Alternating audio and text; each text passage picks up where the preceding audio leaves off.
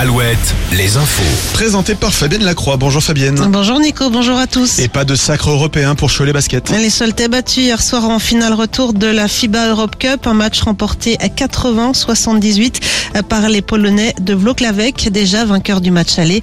Cholet doit maintenant retrouver le championnat avec un déplacement dès dimanche après-midi chez le leader Monaco.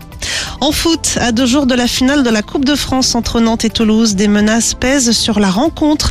Des coupures de courant pourraient toucher samedi soir le Stade de France dans le cadre de la mobilisation contre la réforme des retraites. Les supporters opposés à la réforme sont appelés à se munir d'un carton rouge à brandir dans les tribunes lors de l'apparition d'Emmanuel Macron. Au chapitre judiciaire, ces révélations ce matin concernant l'enquête sur l'assassinat de Leslie et Kevin. C'était fin novembre dans le sud de Sèvres. Selon le journal Le Parisien, Tom, l'un des suspects, pourrait finalement être mis en examen pour assassinat. L'ami du couple était jusqu'à présent mis en examen pour enlèvement et séquestration. Plus d'infos sur notre site internet alouette.fr.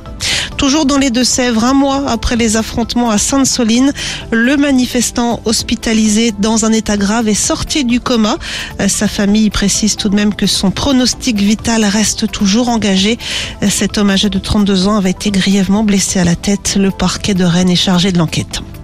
Dans le reste de l'actualité, ce nouveau bénéfice record pour Total Energy, bénéfice en hausse de 12% pour le premier trimestre 2023 et ce malgré la baisse des prix du gaz et du pétrole. Elisabeth Borne, de son côté, souhaite des baisses concrètes de prix pour les Français d'ici à fin juin. La première ministre qui doit recevoir aujourd'hui une délégation de pêcheurs à Matignon.